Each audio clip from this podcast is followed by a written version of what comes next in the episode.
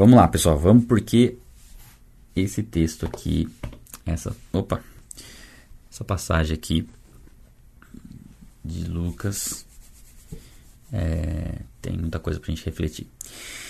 Aqui a gente viu nos dois últimos estava repercutindo ainda a cura de um cego de nascença e aqui é um dos milagres que mais gerou, gerou mais, ainda mais repercussão do que a cura do cego, né? Foi meio que gradual, assim, o cego, cura do cego nascença foi um milagre já que queriam matar Jesus, já definiram que queriam matar Jesus. Depois desse milagre aqui que a gente vai ver, aí ficou mais complicado ainda. Um homem chamado Lázaro estava doente. Ele era de Betânia, da aldeia de Maria e de sua irmã Marta. É bem conhecida a passagem de Maria e Marta, né?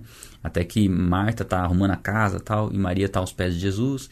E Maria, é, é, Marta reclama com Jesus que Maria não está ajudando ela. Aí Jesus fala: Maria escolheu a boa parte, a qual não será tirada. E você está com muitas preocupações aí, não é tempo de ficar se, né, se preocupando com isso. Vem ter um tempo comigo. Bem legal, né? O fato de a gente estar tá aqui hoje, é, a gente já está como Maria nesse caso, né? Já estamos separando, saindo um pouco da tribulação, da confusão, porque o dia não começou ainda, né? Por isso que é legal de manhãzinha. E a gente está tendo condições de estar como Maria naquela, naquele episódio. Ah, essa Maria cuja, cujo irmão Lázaro estava doente era a mesma que ungiu o Senhor com perfume e lhe enxugou os pés com os seus cabelos. Por isso, as irmãs de Lázaro mandaram dizer a Jesus: Aquele a quem o Senhor ama está doente. Então mostra que tinha um relacionamento. Jesus tinha um relacionamento com Lázaro e com suas irmãs.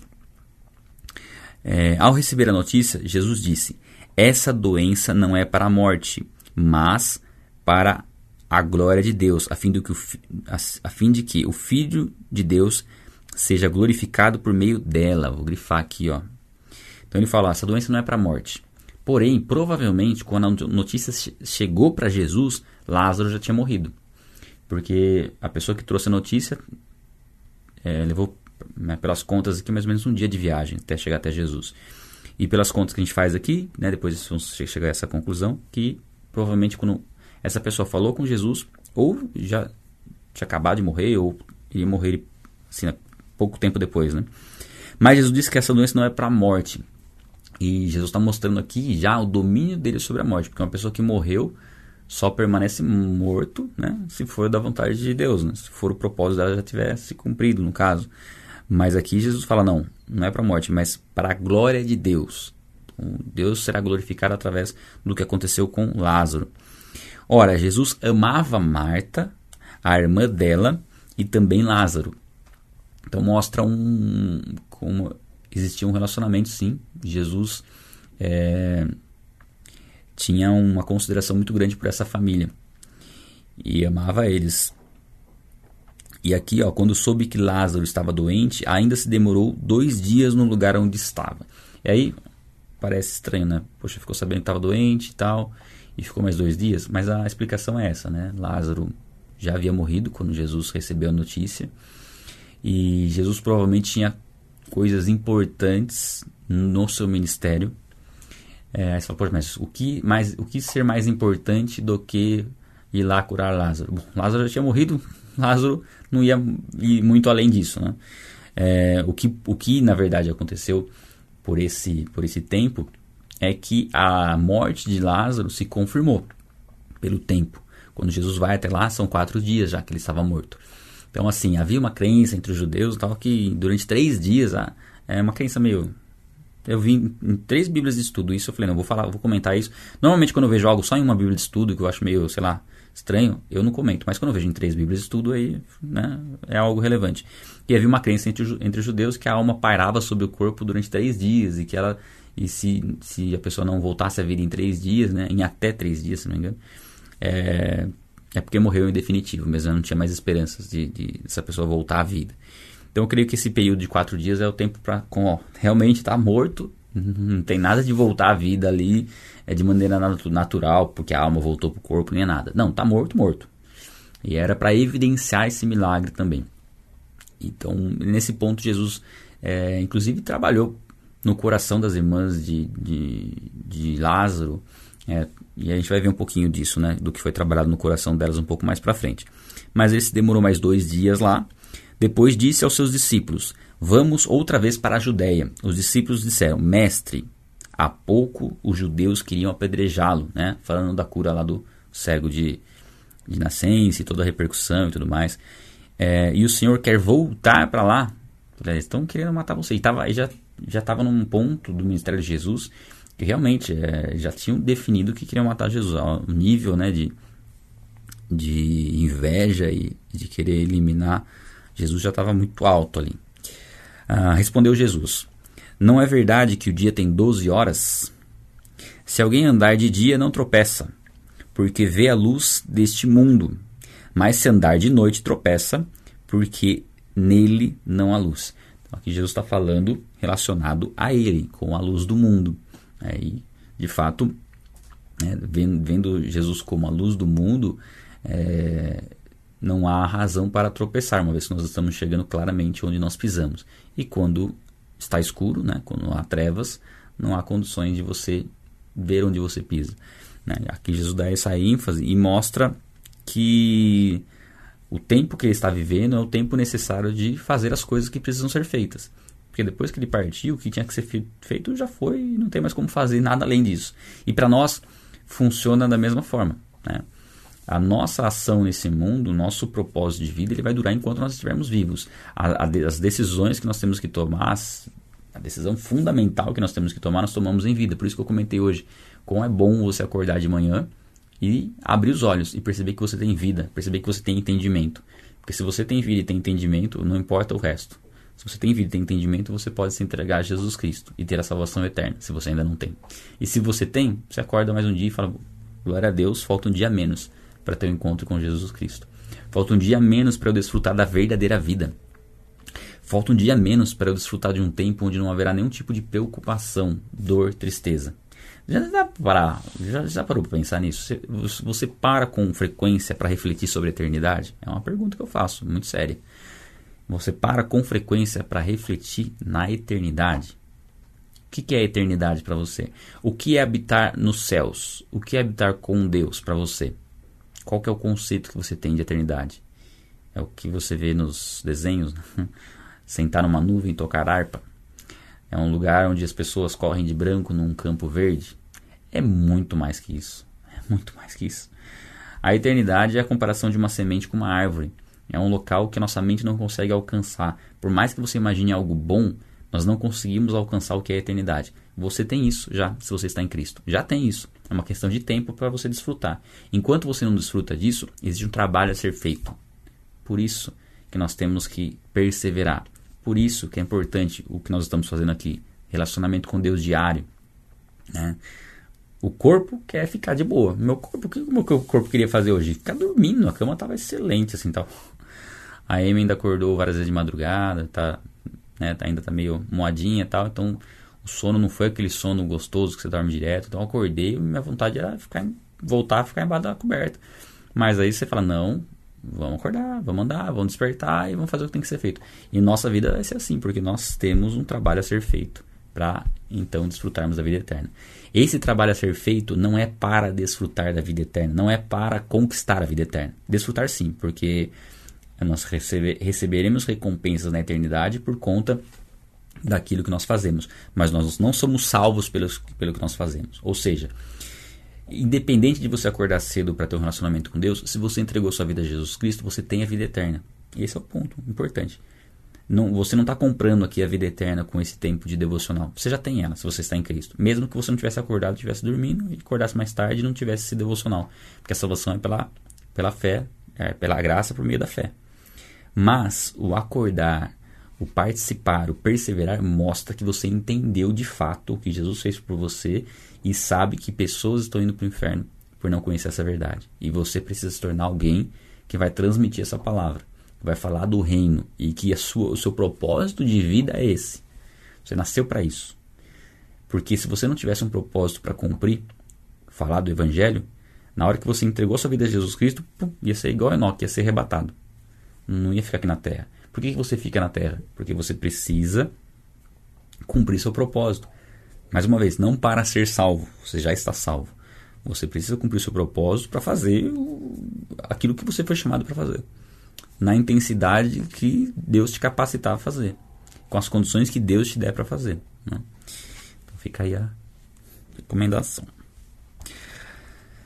Tendo dito isso, acrescentou: Nosso amigo Lázaro adormeceu, mas vou para, é, vou para despertá-lo. Aqui Jesus usa o adormeceu porque em Cristo não existe a morte. Né?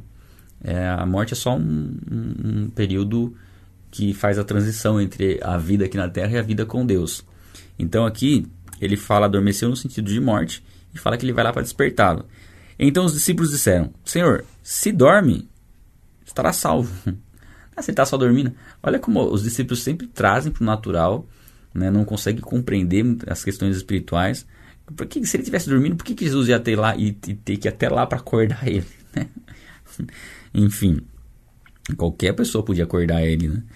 Mas eles não entenderam aqui. Jesus falava da morte de Lázaro, mas eles pensavam que estivesse falando de um repouso do sono, né? Então Jesus lhes disse claramente, né, já que não entenderam dessa forma, Lázaro morreu. Por causa de vocês, me alegro de que não estivesse lá, para que vocês possam crer, mas vamos até ele. Então aqui Jesus se alegra no sentido de perceber, primeiro que ele não estava lá, e, é, e se ele estivesse lá, talvez esse milagre não tivesse a repercussão que teve, porque é, Jesus foi, foi né, enviaram uma pessoa para falar de Lázaro doente para Jesus e durante todo esse processo é, as pessoas entenderam que Lázaro estava morto, né? fizeram o enterro de Lázaro e tudo isso aconteceu se Jesus estivesse lá, talvez isso não, não, não houvesse essa possibilidade desse testemunho ser tão forte. Inclusive os discípulos, né, que estavam caminhando com Jesus, que depois foram com Jesus para lá. Então Tomé, chamado Dídimo, disse aos outros discípulos: Vamos também nós para morrer com o Mestre.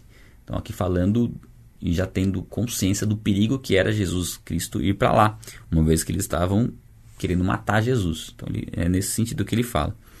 Tomé é um personagem bem interessante, né? Porque Tomé, às vezes há uma crítica, né? Tomé, Tomé de falta, por falta de fé, mas Tomé é um dos que mais testifica a respeito da ressurreição de Cristo. Porque é aquela pessoa que quer ter, quer ver para crer, assim, quer, não quer ver para crer, mas que não vai muito pelo que os outros falam. Ele quer ter a experiência dele.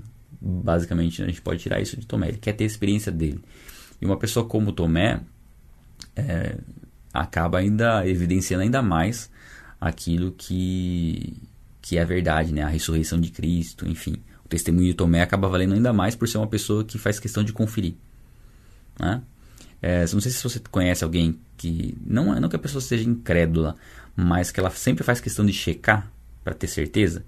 É legal que quando uma pessoa dessa fala algo para você, automaticamente você já considera que ela checou aquele fato, que ela não está simplesmente transmitindo uma notícia. Né? Aquela pessoa que transmite tudo que recebe, né? às vezes recebe uma coisa pelo WhatsApp já já compartilha como verdadeiro. É, você sempre fica meio assim quando você recebe uma notícia dela. Mas uma pessoa como o Tomé, que falasse algo para você, você fala, não, esse aqui, se ele tá falando é porque ele foi lá e viu mesmo, porque é interessante o personagem de Tomé quando a gente reflete nesse, por esse aspecto na vida dele, né?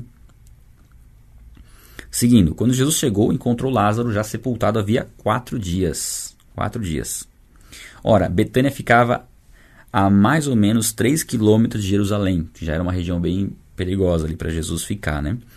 É, muitos dos judeus vieram visitar Marta e Maria a fim de consolá-las por causa do irmão. Marta, quando soube que Jesus estava chegando, foi encontrar-se com ele. Maria, porém, ficou sentada em casa. Então Marta disse a Jesus: Se o Senhor estivesse aqui, meu irmão não teria morrido. Então aqui o que Marta está tá falando? Ela está dizendo que na presença de Jesus ninguém morre, basicamente é assim. Na presença de Jesus Cristo não há morte. Meu irmão não teria morrido se você estivesse aqui. Ela tinha convicção disso. E de fato, Jesus até comentou lá atrás, né? Foi bom eu não estar lá para que o nome de Deus fosse glorificado através desse milagre, né? E ela tinha esse entendimento. Então aqui mostra uma postura de fé de Marta, que é aquela que estava arrumando a casa e não, né? Naquele momento lá, ela entendeu, né, já que ela deveria passar tempo com Cristo e provavelmente né, a gente não vê a, a, conclusão da história né, de Marta e Maria quando Marta está arrumando a casa e Maria aos pés de Jesus Jesus fala que Maria escolheu boa parte com certeza Marta parou de fazer o que ela estava fazendo e foi lá com Jesus. A gente não vê essa conclusão da história, mas com certeza, né? É, seguindo. Mas aí ela, ela, ela continua, né? Mas também sei. Opa. Mas também sei que, mesmo agora, tudo o que o Senhor pedir Deus a Deus, Ele concederá. Então, ela tinha entendimento de que mesmo Jesus não estando lá, era possível que Jesus fizesse algo ainda. Era possível que Jesus fizesse algo ainda porque sabia da, do poder né, de Jesus. Disse ele a ela: Se o seu irmão, o seu irmão há de ressurgir. É, não gostei muito dessa versão, não. Deixa eu ver outra versão para comparar aqui. Eu gosto mais dessa daqui, ó, da NVI, ó. Seu irmão vai ressuscitar. É, faz, é mais coerente com o contexto, tá? É, você vê que não, não existe a versão bíblica perfeita. Algumas vão ter coisas melhores do que as outras, né? Uh, ao que Marta respondeu: Eu sei que ele há de ressurgir na ressurreição no último dia.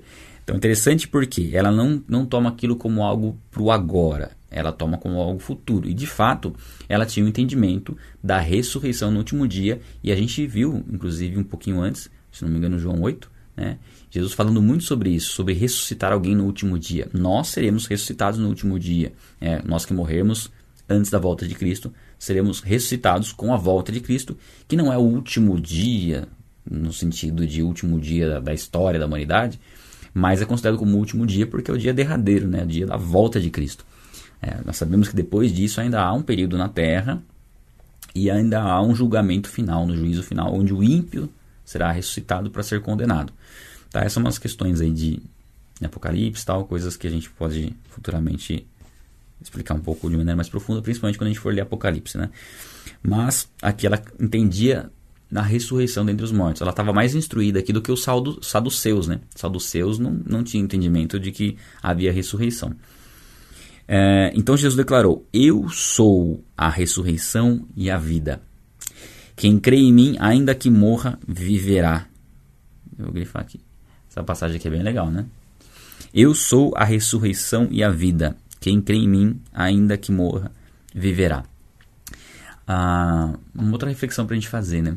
Quando a gente é, entende que Jesus Cristo é a verdade, que a verdade é uma pessoa, e a gente sabe que a ressurreição e a vida é uma pessoa, ele é o caminho, a verdade e a vida, a ressurreição é Jesus Cristo, isso traz um conforto muito maior, porque a ressurreição não está simplesmente numa doutrina, num ensinamento, tá? É numa pessoa. É um pouco do, do que eu até li num, num dos comentários, achei muito interessante isso. É o fato de quando você está doente, você não quer uma uma, uma, uma, doença que você não, não sabe o que, que é e tudo mais, e você precisa de um tratamento, você não quer um, um curso de medicina para você aprender como que você pode curar essa enfermidade. Você quer um médico, né? Você quer uma pessoa né, que esteja apta a te auxiliar e a resolver aquela questão. E quando nós falamos em salvação, em vida eterna, nós temos uma pessoa que é a ressurreição, que é a vida que é a salvação, né? que é Jesus Cristo. Então, nossa, é muito interessante isso. A verdade é uma pessoa. Você quer conhecer a verdade? Conhece a Cristo. Necessariamente você vai conhecer a verdade. Né? Você não vai ser enganado pela sua própria mente, muitas vezes. Porque se você tiver isso só como um conceito, você, talvez você não entenda o conceito. Mas ser uma pessoa, aí é um relacionamento com Ele que te traz essa verdade. Né? Quem crê em mim, ainda que morra, viverá. Aqui é top, né? Quem crê em mim, ainda que morra, viverá. Ou seja, quem está em Cristo, ainda que morra, viverá. Essa, eu diria que é uma das notícias assim mais importantes do mundo, do planeta. Essa, essa frase: Quem crê em mim, ainda que morra, viverá. Quantas pessoas no mundo não conhecem essa verdade? Que está aqui em, em uma frase. Em quatro, oito palavras. Quantas pessoas no mundo não conhecem essas oito palavras aqui? Muito mais da metade do mundo não conhece. Né? Pelo que a gente sabe. É muita gente. Mas não mais, mais do que mais, mais do que metade. E são as, as palavras mais libertadoras que existem. Se a gente crê em Jesus, porque as pessoas têm medo da morte, têm incertezas em relação à morte. A certeza que nós temos é que se nós cremos em Jesus Cristo, ainda que a gente morra, nós viveremos. E aí a importância da gente falar a respeito e testemunhar a respeito de Cristo. Porque qualquer pessoa que nós amamos, se morrer em Cristo, vai viver. Vai ressuscitar. Certeza que nós temos. Então, quão frustrante é saber que uma pessoa partiu e nós não temos a convicção de que ela cria nessa verdade, né? A forma de nós garantirmos isso é se nós falarmos, né? não dependemos dos outros para falar. Se não deu oportunidade, não tivemos condições de falar e uma pessoa partiu, isso não deve trazer um desânimo, deve trazer um alerta e devemos ter a esperança de que alguém, Deus usou alguém para falar com ela. De alguma forma Deus ministrou o coração dela. Essa tem que ser nossa esperança. Jamais achar que essa pessoa foi condenada e que não tem mais como. É, não, tem, não, nós temos que crer. Crer que Deus alcançou. Não há nada mais para a gente fazer agora. Não adianta orar pela pessoa, porque a pessoa já foi. A decisão que ela tinha que tomar, ela já tomou. E o que nós podemos garantir da decisão que ela pode tomar, nós temos que fazer em vida. Daí mostra a responsabilidade. Por que, que você não foi arrebatado quando você entregou sua vida a Jesus Cristo? Porque tinha muitas pessoas que você ama que precisavam saber dessa dessa verdade aqui e vai ser através da sua boca. E todo o que vive e crê em mim não morrerá eternamente. Aqui conclui, né? Complementa, né? E todo o que vive e crê em mim não morrerá eternamente. E pergunta, você crê nisso? Deixa eu só ver a observação aqui que tem. Tá. Todo o que vive e crê em mim, não morrerá eternamente. Marta respondeu: Sim, Senhor, eu creio que o Senhor é o Cristo, o Filho de Deus que deveria vir ao mundo. Então, mais uma declaração semelhante à declaração de Pedro, né? Que Jesus é o Cristo, uma declaração de Marta. Né? Que mesmo que estava mexendo na casa lá, não estava aos pés de Jesus. Mas mostra aqui realmente um temor dela e uma fé muito forte, né? Sabendo quem era verdadeiramente Jesus. Depois de dizer isso, Marta foi chamar Maria, a sua irmã, e lhe disse em particular: O mestre chegou e está chamando você.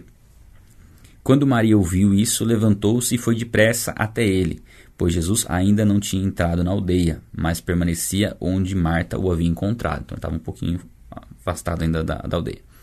Ah, os judeus que estavam com Maria em casa e a consolavam vendo-a levantar-se depressa e sair, é, seguiram-na, pensando que ela ia ao túmulo para chorar.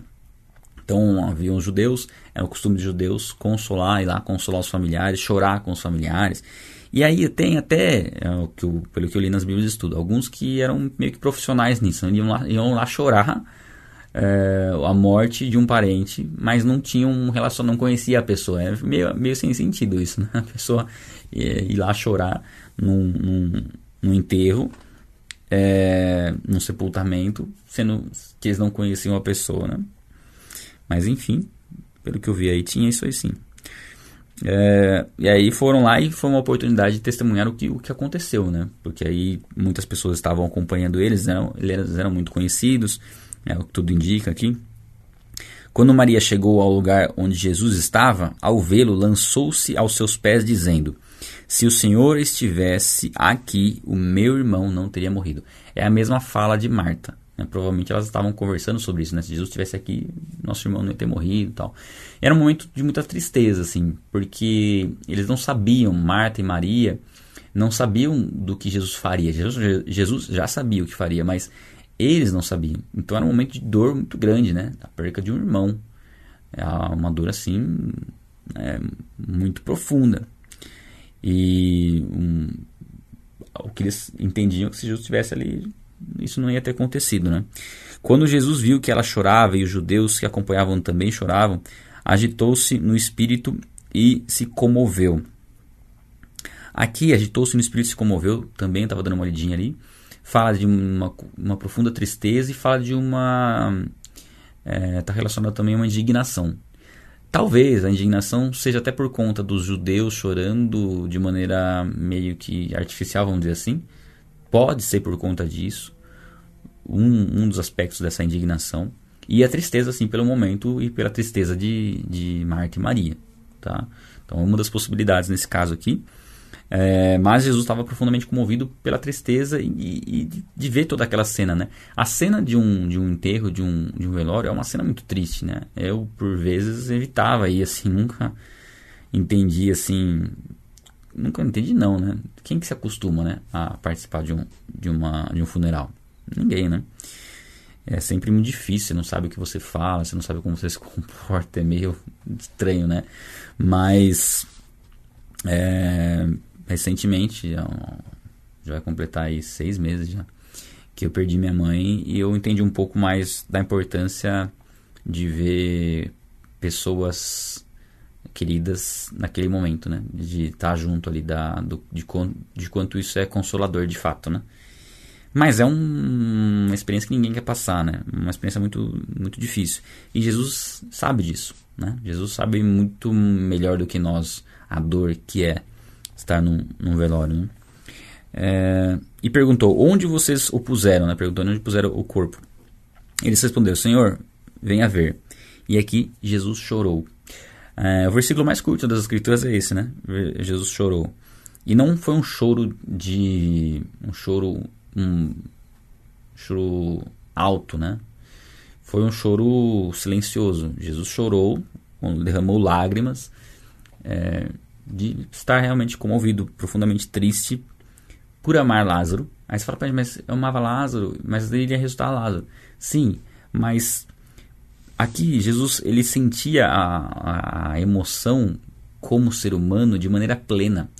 É, nós temos Jesus como Deus, como Filho de Deus que se fez homem. Ele jamais deixou de ser Deus. Então há uma dupla natureza em Jesus Cristo, a natureza divina e a natureza humana.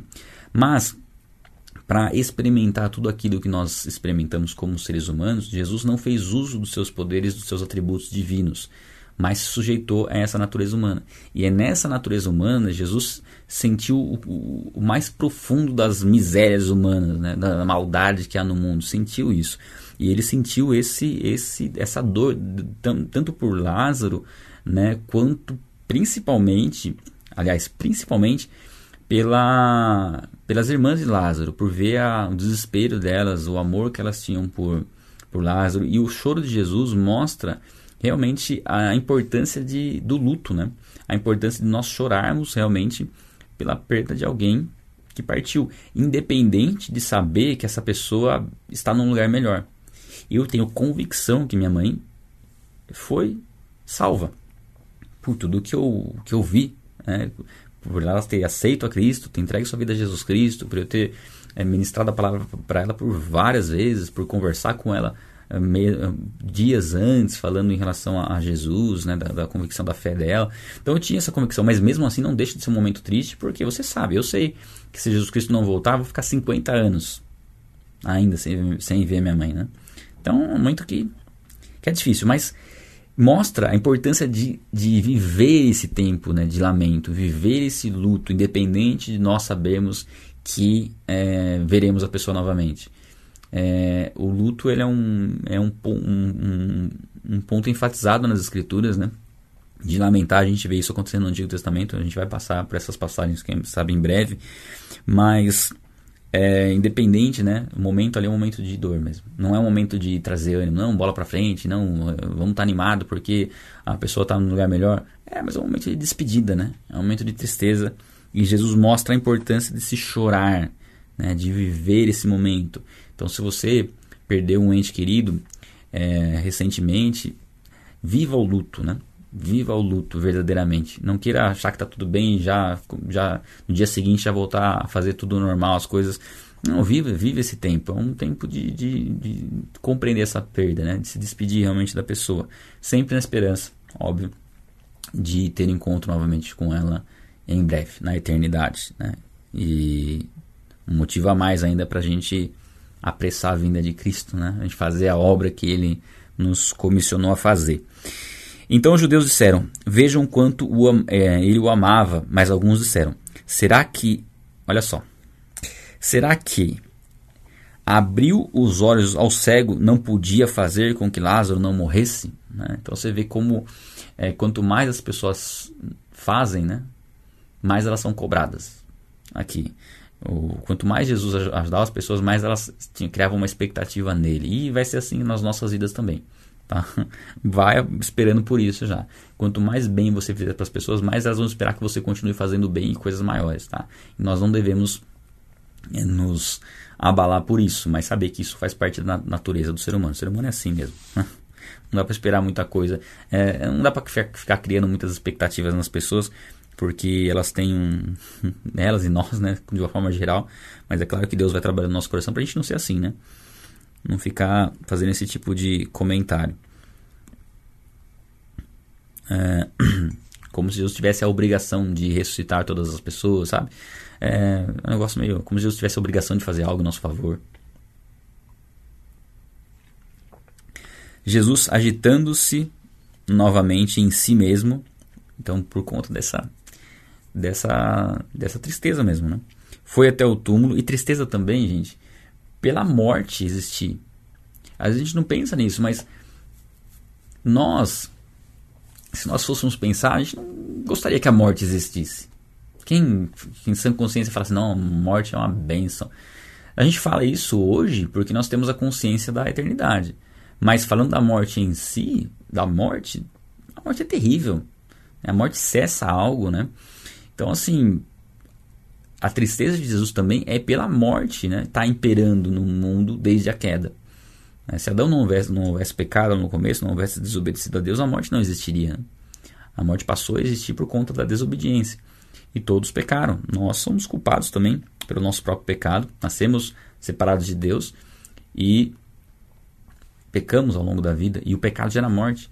Então é uma tristeza de Jesus com, em relação ao pecado, em relação à consequência do pecado, que é a morte e a morte continua imperando e ainda vai imperar por muito tempo. Quantas pessoas não morrem hoje por dia? Quantas pessoas não são assassinadas? E isso pesa no coração de Deus.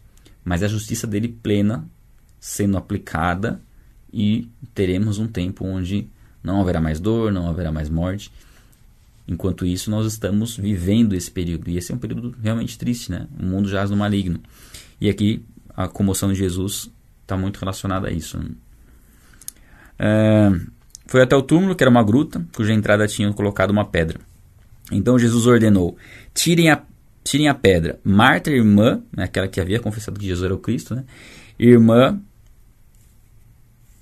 do falecido, disseram a Jesus: Senhor, já cheira mal, porque está morto há quatro dias. Então eles tinham consciência ali que né, já era, estava morto, não tinha. E inclusive já entrando no estado de decomposição. Né? Jesus respondeu: Não disse a você que se cresce veria a glória de Deus? Então tiraram a pedra, e Jesus, levantando os olhos para o céu, disse: Pai, graças te dou, porque me ouviste. Eu sei que sempre me ouves, mas falei isso por causa da multidão presente, né? Para que creiam que tu me enviaste. Então Jesus faz questão de orar a Deus. Deus já tinha ministrado a Jesus que Lázaro seria ressuscitado. Ele podia simplesmente dar a ordem para Lázaro sair. Mas aqui Jesus pensa no testemunho das pessoas que estavam ao redor. E nós, no, no nosso caminhar cristão, nós não podemos subentender, ah, as pessoas vão saber que, eu, que o que eu estou fazendo aqui é Deus que me direcionou. Se é uma direção de Deus, o testemunho conta muito. Né? É, o que nós fazemos é preciso estar evidente para as pessoas. Um exemplo, é, agora a gente não pega mais fila de banco, né? Mas uma coisa que era muito saudável, que era interessante fazer, pegar uma fila de banco e caminhar sempre, andar sempre com uma Bíblia, tinha uma Bíblia de bolso, ler a Bíblia, né, na, na fila. Uh, do que o celular. Porque o celular ninguém sabe que você está lendo uma Bíblia ali. E você com a Bíblia física, então se você estiver num lugar público com, com a Bíblia no celular, legal tal. Mas se você estiver num lugar público com uma Bíblia, a, aquilo dá um testemunho diferente. E aqui Jesus, ele é, faz questão de evidenciar isso. É importante que as pessoas saibam quem está ressuscitando Lázaro. Né? Não é qualquer um, é o Deus criador do universo. Então nós temos que testemunhar de Jesus. Inclusive, um dos pontos que a gente, eu até só falo nisso também, a gente costuma falar Deus te abençoe. Mas quando você fala Deus te abençoe, na cabeça da pessoa, Deus pode ser o Deus que ela criou na cabeça dela. Cada um cria o seu próprio Deus. Você falar, por exemplo, um exemplo, tá? Hum, é, Jesus te abençoe já é muito mais específico. Né? Então, assim, às vezes a gente não esquece isso, mas é importante nós testemunharmos em quem nós cremos né, para que as pessoas saibam é, quem está operando o milagre nas nossas vidas. Eu vou até grifar isso aqui. E depois de dizer isso, em, é, clamou em alta voz: Lázaro, vem para fora. Eu estava até vendo um comentário, né? Se Jesus não tivesse falado Lázaro, vem para fora e tivesse de, de ser, é, dado uma ordem só para o morto ressuscitar, o cemitério todo, né? É, seria ressuscitado naquele, naquele momento. Achei interessante. aquele que tinha morrido saiu, tendo os pés e as mãos amarrados com ataduras e o rosto envolto no lençol. Então Jesus ordenou: desamarrem-no e deixem que ele vá. Então saiu um morto que estava morto há quatro dias, que já cheirava mal, foi ressuscitado por Jesus. E aqui a ordem, desamarre-no e deixe que ele vá. A Bíblia não registra nenhuma fala de Lázaro depois de ressurreto, acho que nem antes. Não registra. Qual que era o objetivo de vida? Como que Lázaro iria pregar o evangelho a partir daqui? Só andando só. Aonde Lázaro estivesse, ele estaria pregando o evangelho. Olha aquele que estava morto e que Jesus ressuscitou. Só andava. Vai pregar o evangelho? É só andar, só passear, só sair de casa. Era o que Lázaro precisava fazer para pregar o evangelho. Né? E nós temos que trazer isso para nós. Né? A transformação das nossas vidas prega o evangelho, sem falarmos nada. As nossas ações pregam o evangelho que Lázaro é só as pessoas verem Lázaro, falava esse, esse aqui, aquele ali, ó, ele morreu, ficou morto quatro dias e Jesus ressuscitou ele. Não precisava falar nada. O que, que ele precisava falar de Jesus? É um pouco do que o cego, né, falou. Se é pecador ou não, não sei. Uma coisa eu sei, eu era cego, agora eu vejo. Então, é basicamente, Lázaro era morto, agora estava vivo. Uma coisa eu sei, eu era estava morto há quatro dias e foi ressuscitado. Estava no túmulo já e foi ressuscitado por Jesus. Né? Dá pra gente refletir muito sobre isso, né? Muitos dos judeus que tinham vindo visitar Maria, vendo o que Jesus havia feito, creram nele. Então, muitos creram, né? Tem que crer, ô louco. Como assim, né? Outros, porém, né? Foram até os fariseus e lhe contaram o que Jesus havia feito. Ah, então, os principais sacerdotes e os fariseus convocaram o sinédrio e disseram: O que estamos fazendo? Uma vez que esse homem opera muitos sinais. Se, deixarmos, se o deixarmos assim, todos crerão nele. Depois virão os romanos e tomarão não só o nosso lugar, seria talvez o templo, né? mas a própria nação. Então, olha, olha a preocupação deles, não era com a verdade, a preocupação deles era perder a posição que eles tinham. Né? É, perder o, status que eles tinham. Eles não estavam procurando a verdade. porque Eles dizem, ó, se deixarmos assim, todos crerão nele. É lógico, porque ele é Deus. Olha os milagres que ele tem feito. Né? Por que, que não cai a ficha e não, não se entrega? Porque o coração deles era mau. Eles não queriam o bem, eles não queriam, não queriam a verdade, eles não queriam se arrepender dos pecados. Eles queriam manter a posição que eles tinham, o conforto que eles tinham. E entendendo que Jesus aqui já, já deu, né? Meio que eles falam assim, ó, deu, não tem como a gente sustentar a situação, tem que fazer alguma coisa, porque senão é, a gente vai se complicar aqui com os romanos, então né, não faz sentido algum né, a, a, o posicionamento deles, só faz sentido para quem realmente não tem temor algum a Deus. Né? Mas um deles, Caifás, que era sumo sacerdote naquele ano, advertiu-os dizendo: vocês nada, vocês não sabem nada, né? Uma forma bem brusca aqui, bem é, grosseira e era uma forma deles se tratarem, até, né? Os saduceus aqui. Caifás era saduceu. Uh, nem entendem que é, olha só, nem entendem que é melhor para vocês que morra um só homem pelo povo e que não venha aparecer toda a nação. Olha que interessante, ele fala o seguinte: não é melhor que morra um só homem para que não morra toda a nação? E aqui, olha só, no, no 51. Ora, Caifás não disse isso por conta própria, mas, sendo sumo sacerdote naquele ano, profetizou que Jesus estava para morrer pela nação. E não somente pela nação, mas também para reunir em um só corpo os filhos de Deus que andam dispersos. Então aqui ele estava numa posição de autoridade. É, essa posição de autoridade ela tinha uma representação espiritual, apesar dele ser mal, apesar dele ser uma pessoa né, é, ímpia, ele estava numa posição que representava ah, uma autoridade espiritual e Deus usa a vida dele aqui, mesmo sendo mal, para proferir para dizer uma profecia. Né? É, Deus usa pessoas muitas vezes ímpias para algo que surpreende. Né? Deus usa quem ele bem entende. Né? E aqui ele, ele, ele não fala com essa intenção, ele não sabia né, que ele estava falando dessa forma. Ele fala no sentido de que é melhor matar um inocente, na cabeça dele, é melhor matar essa pessoa né, porque, do que trazer complicação para a nação inteira. Né, visto que as pessoas vão começar a seguir ele, os romanos podem é, perceber que está havendo algum tipo de revolução e vir aqui destruir a gente. Basicamente ele pensa isso. Ele fala, não, então vamos matar ele para a nação ser poupada. E é interessante porque acaba sendo uma ironia, porque no ano 70 Jerusalém foi destruída. Né? E aqui ele fala que era melhor que morresse um só homem, e de fato Jesus morreu pela nação de Israel, mas não só pela nação de Israel, mas como por todas as pessoas do mundo, não. E não somente pela nação, mas também para reunir em um só corpo os filhos de Deus que andam dispersos. Então Deus já tinha em mente é, o resgate dos gentios, não só dos judeus, mas como o resgate daqueles que não são judeus, e fica bem claro nessa passagem também. Desde aquele dia resolveram matar Jesus. Então, naquele, naquele dia que foi o ápice, não, agora, definitivamente, a gente vai matar Jesus. Né? Não vai fazer todo o esforço necessário para isso.